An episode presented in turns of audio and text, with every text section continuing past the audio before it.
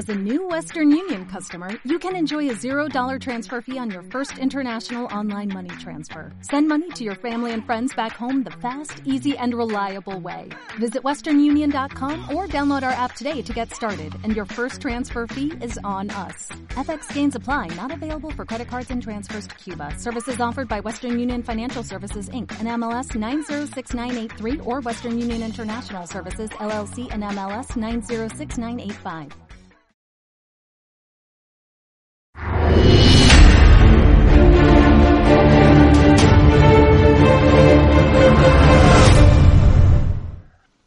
Muy buenas tardes y bienvenidos a una nueva emisión de Demos Radio y Demos Televisión. Les saluda José Papí hoy en una nueva emisión que promete ser interesante, sobre todo ante la aceleración de los procesos y de los fenómenos políticos que estamos teniendo delante.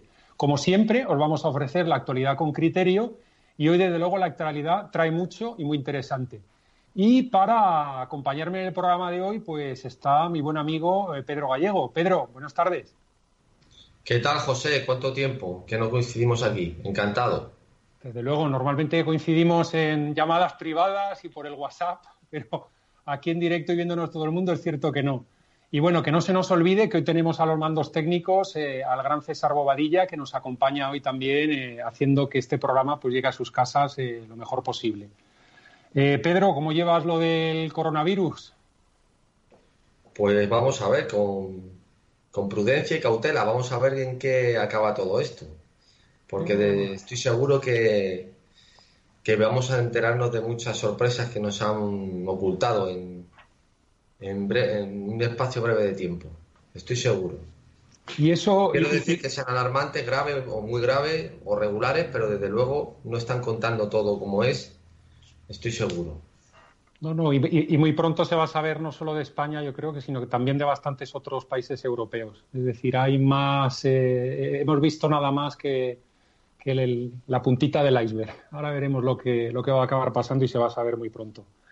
Bueno, pues eh, Pedro, eh, esta semana ha sido muy interesante para ver que la política no se puede hacer a base de tweets y de manifestaciones y de scratches, ¿no? Y que claro que cuando uno se pone a escribir una ley, ¿no? Intenta legislar algo y manda un papelito para que se lo vean los otros ministerios o se lo vea el Parlamento, pues el papelito lo tiene que haber revisado un servicio legal y lo tiene que haber escrito gente que, bueno, mm, de la que antes se decía, ¿no? Que tenía una licenciatura, ¿no? O tenía algún tipo de, de preparación para poder escribir ese papel, ¿no?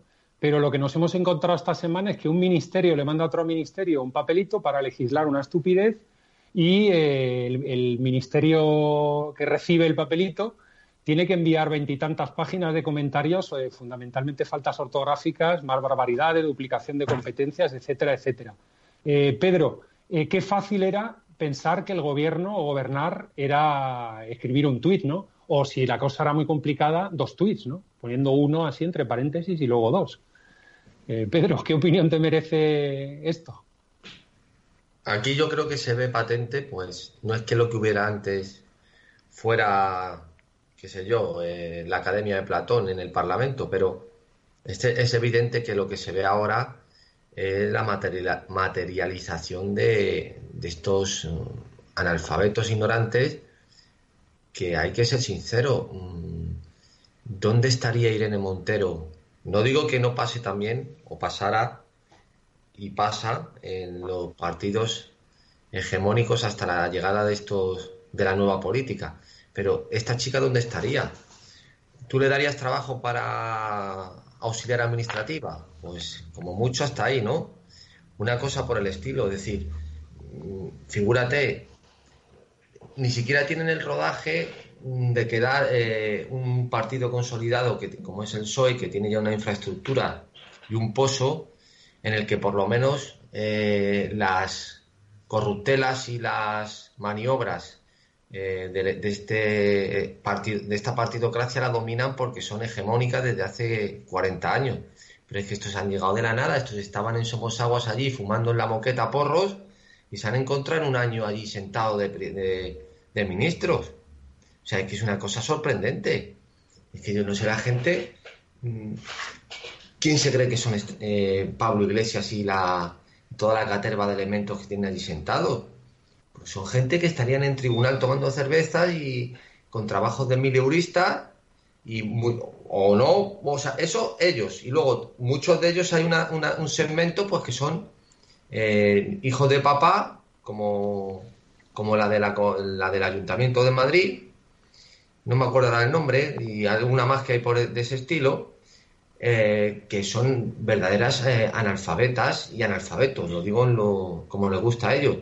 Y cuando se ponen realmente a jugar con las cosas serias, eh, no tienen ni puñetera idea. no saben ni siquiera hacer el mal. O sea, hasta para hacer el mal se equivocan. Y es, así de triste, pero es, peor un malo, perdón, es peor un tonto que un malo. Estos son peligrosos por tontos. Y aquí, y aquí fíjate, Pedro, un, tema eh, eh, que abundo ahí. Claro, la prensa española cubre esto como, en fin, el soniquete, la cosa graciosa que ha pasado en la semana, y no es por utilizar yo otro soniquete, que es decir, que en las democracias europeas o tal, como suelen decir tantos eh, juntaletras y periodistas en España, pero es que de verdad, es que hasta en países bastante poco serios, esto ocurre y, es que se lía, se lía parda, se lía parda. Es decir, la prensa te la lía parda y te está sometiendo a una presión continuada para que acabe pasando algo. Aquí es el soniquete de la semana, es decir, pues ha habido una tipa de un país extranjero que tiene prohibido entrar en España y que aterriza con un jet privado y que baja 40 maletas y que yo digo, que tú dices, que no sé cuánto. Y oye, y no pasa absolutamente nada. Es decir, ¿dónde está esa? Es decir, en la prensa británica, en la prensa eh, eh, eh, en fin, eh, eh, danesa, en la prensa, no diré, de bastantes países del este de Europa, ahora mismo habría unos titulares diciendo gobierno de dimisión, gobierno de dimisión, gobierno de dimisión, y sostendrían el titular 30 días seguidos. Aquí la gente lo que quiere es hacer por la tertulia, eso lo junta letras, los políticos que les coloquen la cámara, estirarse así un poco, tal, hacer un comentario inteligente, pero vamos a ver, claro, como no hay sociedad civil aquí, ni hay nada, Tampoco hay prensa ni nada que se le parezca, por lo que hay son vende anuncios, es decir, hay gente que lo que quiere es montar escándalo por lo que sea y bueno, pues que les lean más los periódicos o les, les vean más los programas de televisión, pero Pedro, no, no, la prensa, ¿cómo la ves ahora en esta situación? Porque estamos entrando en una época caótica donde se está acelerando la decadencia y el desastre y la prensa lo ve como algo normal, ¿no? Venga, vamos a darle leña al ministro y dentro de tres días cambiamos de tema y le damos leña con otra cosa. Bueno, de todas formas, ya hemos hablado infinidad de veces que el nivel de la prensa en España concretamente es lamentable, o sea, es muy, muy, muy bajo comparando simplemente, comparándonos con países de, europeos. Un nivel muy bajo. Hay los periodistas tienen poquísimo nivel, ya simplemente como formativo, y luego aparte, pues están vendidos a los grandes medios de comunicación y a los partidos que son los que los ponen las tertulias para que vayan de voceros y estén en esas gallineros, en esos gallineros peleándose unos y otros defendiendo al que le paga y al que le pone la tertulia. Es algo realmente eh, lamentable. Luego, en cuanto a, las sornas que hacen sobre temporal, sobre este tipo de, de, aberraciones y de, ridículos, eh, claro, es, que estos mequetrefes o toda esta gentucilla se reían, qué sé yo, de George Bush, de, de se ríen de Donald Trump, los tratan como si fueran unos casuales, unos frikis, esta gente. Pues es algo sorprendente. Es que te hablan de Donald Trump como si Donald Trump fuera, qué sé yo, eh, pues un friki americano, un Jesús Gil a la americana. Digo un Jesús Gil para hacer una analogía, porque Jesús Gil no se puede ni comparar con esta gente. O sea, es que, evidentemente, o sea, es un hombre que no tiene comparación simplemente en experiencias en los negocios, en lo que sea. Vamos a eliminar lo que pueda tener de, o lo que haya tenido, o los problemas que haya tenido desde el punto de vista legal, o lo que, lo que sea. Te quiero decir, como experiencia vital y como persona que sabe lo que tiene entre manos, ¿cómo vas a comparar tú a cualquiera de los. Pues se ríen, o sea, hacen mofa.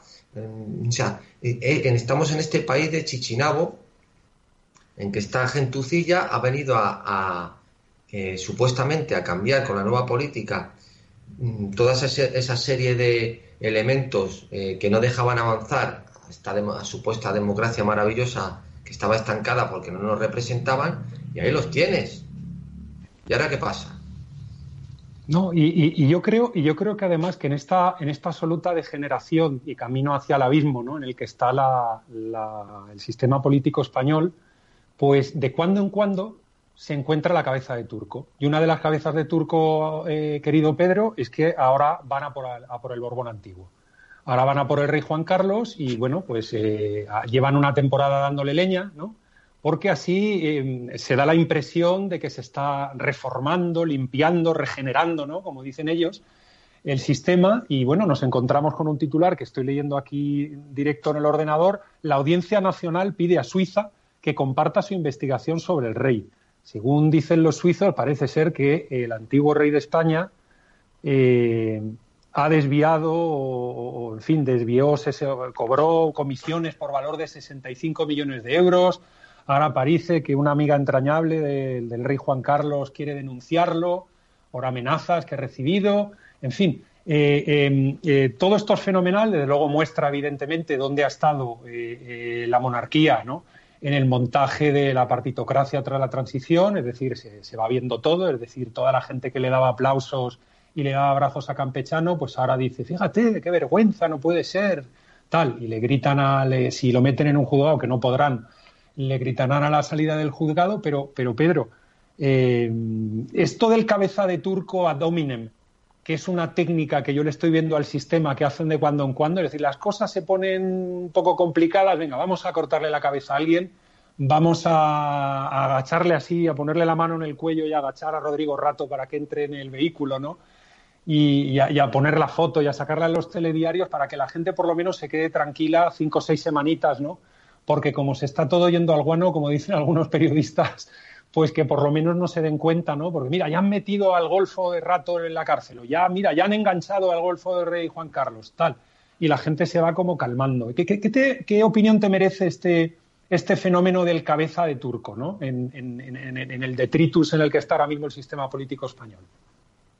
Es, bueno, es la propaganda si la manejan bien y como su Claro, ellos ahora mismo están a partir un piñón con el rey Felipe. Las últimas declaraciones de Pablo Iglesias era, vamos, echándole unas flores maravillosas.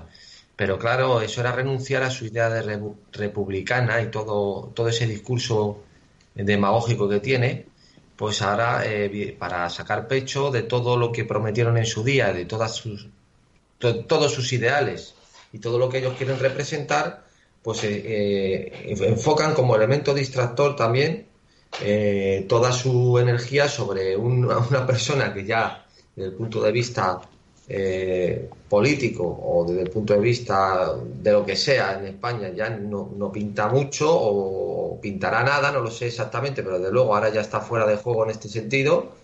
Y ahora pues están intentando buscar eh, toda esta serie de elementos que si tiene dinero, pues esto ya está publicado en el New York Times, la fortuna que tenía, de hecho él viajó hasta a, Nueva York a reunirse con ellos para que no lo publicaran. Creo que dijeron que tenía 1.200, no sé, ahora mismo no recuerdo la cantidad, pero una cosa de escándalo, los millones que tenía, la fortuna que tenía el rey Juan Carlos, y no están descubriendo, ahora que están descubriendo el Mediterráneo, esta gente.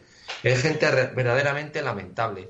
Es una especie, me recuerda en cierto sentido a cuando Zapatero ganó después del 11M, que le escogieron en la Tasca y en y allí, pues en la plaza con el botellón, y de repente dijeron, oye, que tenéis que formar gobiernos que habéis ganado. Y estaban allí, pues fue eligiendo más o menos a lo que tenía entre los que estaban allí con la cerveza en la barra, el otro que estaba haciendo fotocopias y hizo el gobierno aquel. Porque dicen gobierno Frankenstein ahora, pero es que lo de Zapatero, ¿qué era? En la parada de los frikis. O sea, ¿eso qué era? Pues eh, eh, esa es la típica o sea, lo de Podemos es una, un esperpento de lo que era el PSOE, básicamente. Desde luego. Y hablando de frikis, eh, eh, Pedro, eh, y, centrándonos en los hechos y fijándonos solo en los hechos, yo no sé si era sedición, si era rebelión, si era lo que fuera. Lo único que yo constato es que menos de cinco meses después de que a unos tíos los empapelen, bien empapelados, ya están sueltos. Esto, desde luego, eh, parece que forma parte de un plan. O sea, no soy muy de conspiraciones, ni de, ni de cosas secretas, ni de gobiernos del mundo, ni de idioteces de ese tipo, pero es decir, esto forma parte de un acuerdo que se ha redactado con puntos y dicen, bueno, cuando veamos que la cosa se calma, haremos esto. Cuando, pues vamos, lo mismo que Puigdemont se escapó por los Pirineos eh, sabiéndolo evidentemente las fuerzas de seguridad del Estado y supongo que le diría al Ministerio de Interior que no actuaran, pues eh, esto sigue, sigue el plan, ¿eh? sigue el plan ejecutándose y tal. Y oye, yo, yo ya no sé si Tribunal Supremo, si sentencia unánime, si los que saben de derecho y ejercen el derecho eh, eh, con detalle, pues probablemente nos puedan decir si aquello fue o no fue o se equivocaron, pero no habían condenado a esta gente a ocho años, Pedro. Bueno, acuérdate, lo repetimos una vez más, cuando en el San Pablo CEU dijimos que esto iban a ser dos fines de semana y el magistrado que había a nuestra derecha, pues se indignó eh, diciendo que era un provocador y que 12 años que no eran ninguna broma, etcétera. Bueno, es evidente que todo esto ha sido una obra de ingeniería, que, sea, que no ha sido nada que haya sucedido eh, al azar, ni, eh, ni, ni, de una manera sobrevenida todos los pasos que se han ido dando. Lo del juicio del celebérrimo juez Marchena ha sido totalmente una charada, una pantomima. Eh, al final, ¿en qué ha quedado? Tanto Marchena, tanto Marchena, ¿en qué ha quedado realmente la justicia española? Pues en, en una caricatura. Bueno, en lo, que ha, en lo que ha quedado, Pedro, es que como tú dejes a pagar 100 euros de IVA, te empapelan y, sin embargo, intentas segregar una parte del territorio nacional y a los cuatro meses ando suelto. Eso es lo que han quedado, me refiero. Y lo vuelvo a traer a la realidad de lo que vive cada persona en España andando por la calle cada día. bueno, o, vas con una chica y sufre una intimidación ambiental y te meten 38 años. es, que en eso, es, que en eso estamos. Es que en eso estamos. del equipo este de la Arandina tienen 38 años de, eh, de pena por un una cuestión de intimidación ambiental. ¿Pero qué le hicieron? Si lo ofendimos a la intimidación ambiental. ¿Perdón? Yo no, yo no me sé bien el caso. ¿Qué le dijeron? ¿Una grosería o la tocaron? No, no, no. Fue el célebre caso de aquellos chicos que subió una de las, vamos a decir, fans que tenían, que estaba mm, realmente eh, perseverante, sobre todo con uno de ellos, y bueno, acabó teniendo ciertas relaciones sexuales completas solo con uno, y después de eso, aunque ella presumía con sus amigas, hemos comentado aquí la sentencia en su momento, la tenemos, eh, vamos, es pública, eh, eh, pues luego al parecer presentó posteriormente una denuncia en la que ella hizo cosas que en, el fondo no quería hacer. No la forzaron, no la, no la pegaron, ni mucho menos, no la obligaron, pero no quería hacerlo. Entonces surge lo que se llama intimidación ambiental. Claro, si estos tres señores, estos tres chavales, la sentencia sigue porque es digna de leer la aberración que comete el juez o la juez, no estoy seguro que creo que era una mujer, pero si hablamos de intimidación ambiental, pudo, pudo haber alguna eh, situación en los últimos tiempos en España que hubiese más intimidación ambiental que en los días del referéndum célebre en Cataluña y lo que vino posteriormente. O sea, es decir, no hay intimidación ambiental en Cataluña con todos los CR, ¿cómo se llaman? Los CRC o como leche se llamen. O sea, decir, los CDR, los CDR. Parece un, este de derivados o de, de, finanzas. Pues eh, en eso estamos. O sea, esto es una cosa eh, eh, de, de, chichinabo, o sea, sorprendente, un país eh, realmente irrisorio desde el punto de vista de, estatal, de dar una seguridad jurídica, de, crear una, un ambiente en la, en la que se sepa ciencia cierta lo que está bien y lo que está mal, a lo que uno se pueda tener. Eso está totalmente difuminado, eso no existe. Y eso es peligroso. Y, y sobre todo, Pedro, además de esto se dan cuenta fuera. Se dan cuenta fuera y vamos, bueno, es que el capítulo de humillaciones a España, es que, claro, si, eh, es que si nos ponemos a hacer una lista, me pongo a hablar y, me paso los próximos 90 minutos recitando. Pero vamos, es que simplemente de los últimos 10 días. Es decir, el aquelarre nacionalista que montan en Perpiñán, con un alcalde del Partido de los Republicanos, de los gaullistas. Es decir, no tuvieron bastante con Giscard d'Estaing con montar un santuario tarra en, el sur de Francia. No tuvieron bastante con meter a un país que no llegaba a ser ni un país como Grecia a la Unión Europea y estar fastidiando a España durante no sé cuántos años, además de exigir que se cargaran toda la industria española eh, como condición sine qua non para homologarnos ¿no? en lo cultural, en lo político y en lo democrático, ¿no? como decían ellos. Es que no solo, no solo hemos pasado todas esas humillaciones, no solo han pasado nuestros agricultores las humillaciones de que les vuelquen los camiones y les estén puteando, no. Es que todavía a día de hoy, todavía a día de hoy, Francia se permite, es decir, ojo, el amigo de Ciudadanos, ¿eh? el amigo de Ciudadanos, el señor Macron, el hombre que viene a renovar Europa, ¿no? El hombre que, trae la política joven, a la que nosotros nos tenemos que homologar, y tenemos, en lugar de que tener a señores con barba así blanca como Rajoy, tenemos que tener a jóvenes efebos que pasen por el gimnasio, que tengan buena pinta, ¿no? Y que puedan ser homologables a un tío tan guapetón como Macron, ¿no? Pues este señor, este tío tan guapetón, el Gary Grande del Elíseo, resulta que nos suelta una que la renacionalista, vamos, en la puerta de nuestro país y allí. Y mi vecino Puigdemont se va allí tranquilamente andando hacia Perpiñán, ni le detiene nada, nadie, ni nadie le dice nada y permiten una que la allí. Bueno, una humillación brutal. Y una que se le ha escapado a mucha gente, Pedro, esta semana, es el Banco Interamericano de Desarrollo, que es la división, digamos, la entidad asociada al Banco Mundial que, digamos, da la financiación al desarrollo, el apoyo al desarrollo en toda la, pues, fundamentalmente en Hispanoamérica, también en los países de habla, de habla portuguesa, etcétera. Pues la sede que está en Madrid se la llevan a Bruselas. Se la llevan a Bruselas. Es decir, si, es que uno de los de la digamos de los temas en los que tendría que estar trabajando España en ser ese puente permanente hacia Hispanoamérica, ¿vale? Que eso desde luego muchas de las empresas del IBEX lo saben y también lo sufren nuestros hermanos también lo sufren nuestros hermanos hispanoamericanos en ocasiones, pero eh, digamos que España tendría que estar jugando ese papel. Pues no. Ahora mismo también se lo han llevado a Bruselas, el Banco Interamericano de Desarrollo. Pero claro, al final de cada mes estamos en lo mismo. Al final de cada mes nos tienen que comprar desde Frankfurt la doña del circo, Mamá Merkel, nos tiene que comprar eh, varios miles de millones de euros de deuda española y claro, como pides el aguinaldo todos los meses, pues esto es lo que hay. Pero bueno, eh, la falta de respeto, tú por lo menos, Pedro, coméntame, porque no te quiero contar chascarrillos bruselenses, que siempre me dices eso, lo que tú digas. Pero, pero lo, de, lo de que me montan en Perpiñán, Pedro, ¿qué, qué, opinas de eso? Eh, bueno, pues eh, es que la, pero yo voy a, lo siguiente.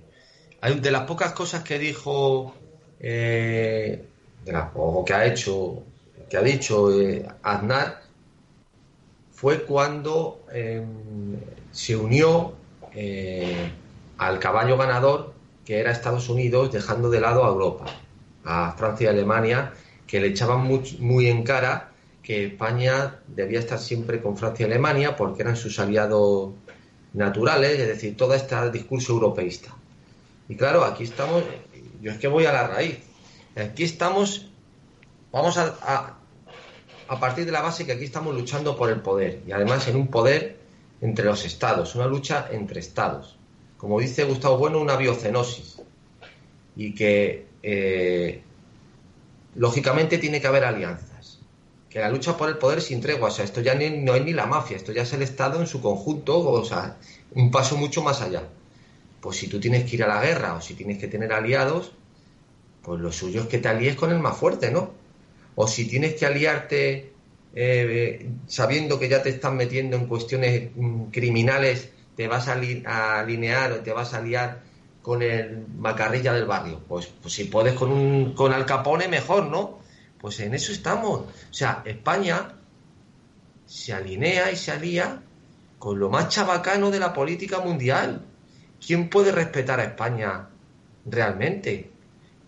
con este gobierno. Ya no lo que hubo antes, que también, que se plegaba a todo y que encima hacía las cosas de manera lamentable, como esa eh, reforma express de la Constitución, todas las reformas que no hicieron, lo de los hombres de negro, todo eso que repite tantas veces Roberto Centeno. Ah, estoy hablando de Rajoy ahora. Pero es que, ¿con quiénes estamos nosotros, José? ¿Con quién está España? O sea, decir, ¿de quién depende España ahora mismo? Como aliado, como, como, como amigo en lo, en lo político. ¿Quién puede dar la cara por España? Y si la da, ¿a qué precio? España es lo, único, lo único que se ha convertido es en un país que le da el voto a Francia y Alemania a lo que ellos manden. Porque como todos los meses acudimos a lo mismo, pues básicamente esa, esa es la fuerza que tenemos, ninguna. Y la Unión Europea, ahora mismo que tenemos construida, es una Unión Europea que le viene bien a esos países, pero que no nos viene bien a nosotros. Ni nos viene bien a nosotros el tipo de acuerdos comerciales que están cerrando, ni nos viene bien a nosotros en la moneda que tenemos, ni nos viene bien a nosotros en las relaciones exteriores que defienden. Y al final, oye, que un país como España, que está posicionado en el centro del mundo, en el sitio perfecto, eh, un país como nosotros, que somos un puente a la mitad de la humanidad, es una manera de hablar, a mil millones de personas y unimos también a, nuestros primos portugueses, o, es decir, un, un, país que tendría que estar jugando un rol importante en el mundo, ahora mismo somos una comparsa de segunda porque tenemos un régimen montado que no hay manera de mantenerlo, con tropecientas administraciones, un Estado autonómico que es un desastre absoluto, y lo único que estamos haciendo pues es eso, eh, tener que acudir a pedir dinero a fin de mes, me repito, y, en, eso estamos, y en nada más, y en dar el voto, en regalar el voto de un país que tiene, en fin, ahora mismo en la Unión Europea es el cuarto con más potencia de voto, ¿de acuerdo? Después de los alemanes, los, los franceses y los italianos, y pues ahí estamos, regalando los votos a cambio de eso, y no pintamos absolutamente nada. Fíjate una cosa, José, cuando acusan la España franquista eh, o el franquismo, porque Franco es una cosa, el franquismo es otra, toda esa etapa, eh, mm, tildándola de casposa, de España de blanco y negro, de una rémora prácticamente pues de, la Edad Media, eh, pues, del Imperio, y pues todos estos disparates, tú figúrate que Franco, con la bestia parda de Adolfo Hitler en el poder, se lo toreó y se lo chuleó, y ahí están las cartas, para evitar que España entrara en la Segunda Guerra Mundial y no formara parte de todo ese contubernio tan tremendo que fue ese periodo y esa guerra. Y figúrate estos tíos de Chichinabo, desde la homologación y desde la reconversión industrial hasta ahora, cómo se han bajado los pantalones en todo lo que le han pedido y más, con la Unión Europea, con Alemania, con Francia, con lo que sea desde los célebres acuerdos con Francia para las capturas de los terroristas que tenían que pagarles con fondos o hacer contratos con el AVE, hasta, hasta toda la reconversión industrial cediendo toda la cabaña lechera, los altos hornos. Es decir, es que esto es realmente lamentable y supuestamente estos son los que han llevado a España, venden al, punto de, hegemonía eh, o de homologable a la de los países de, nuestro entorno, qué palabra más repugnante, eh, y de primer nivel. O sea, mm, dice, como decimos y repite numerosas veces Roberto Centeno, España era la octava potencia mundial, ahora estamos la decimosexta, y no solo eso, sino que no tenemos ningún tipo de autonomía, empezando por la moneda y acabando por cualquier tipo de decisión realmente eh, importante.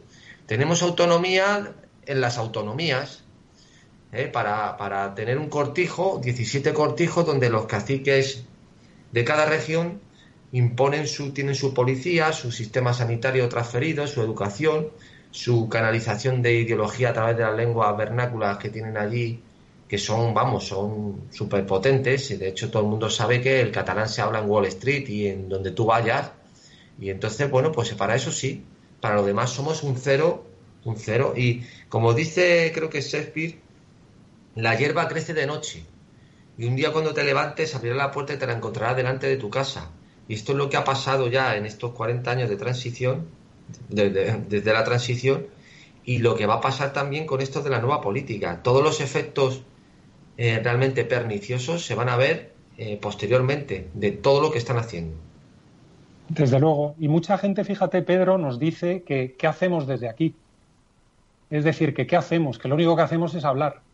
¿Qué acción se puede hacer? Pues señores, hacemos muchas acciones. Es decir, por ejemplo, dar la cara en estas emisiones eh, todas las semanas, varias veces a la semana.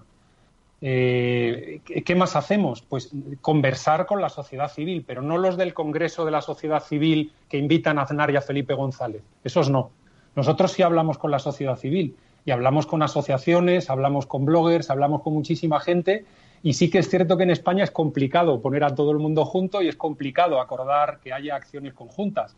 Pero eso lo estamos haciendo cada semana. ¿Qué estamos haciendo? Financiar este medio con eh, pues cada vez más gente que está apuntada a nuestra asociación o que los que no se apuntan nos financian en Patreon.